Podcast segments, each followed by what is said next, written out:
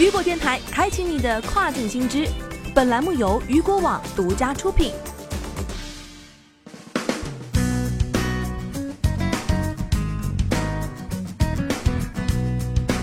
各位好，欢迎大家收听跨境风云。接下来时间，咱们一起来了解到的是，二零一九美国假期在线零售额或将增长百分之十四，达到一千六百六十九亿美元。美国国家零售基金会报告称，今年假期期间，美国在线零售额预计将同比增长到百分之十一至百分之十四，收入为一千六百二十六亿美元至一千六百六十九亿美元之间。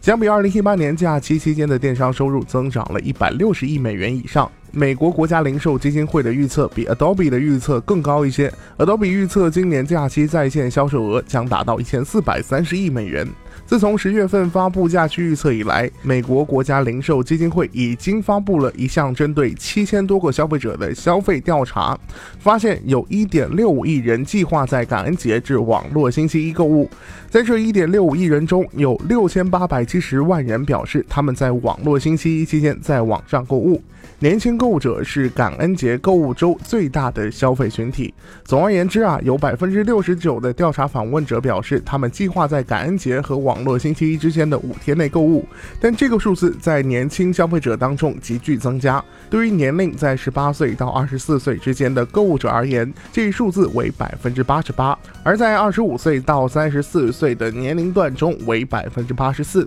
在策划黑色星期五网络信息销售策略时，任何针对年轻受众的零售商和电子商务品牌都应考虑到这一点。再来关注到的是实体店购物与在线购物。美国国家零售基金会表示，计划在实体店购物的消费者为百分之四十七，与打算在网上购物的消费者百分之四十一规模基本相当。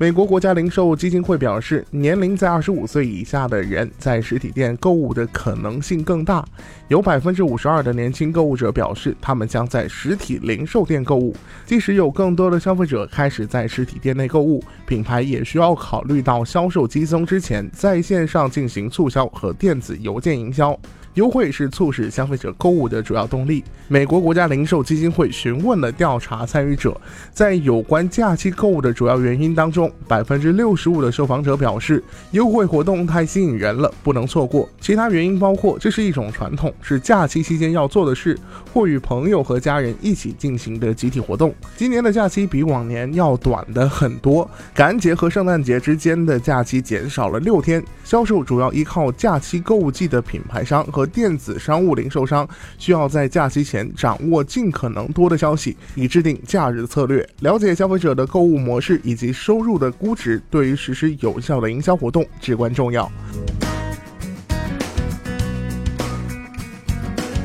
好的，聚焦大事件，解读新爆点。以上就是这个时段雨果电台为您推送到最新一期的跨境风云。想要了解更多跨境电商资讯，您还可以持续关注雨果 App 推送的最新消息。我是大熊，我们下个时段见，拜拜。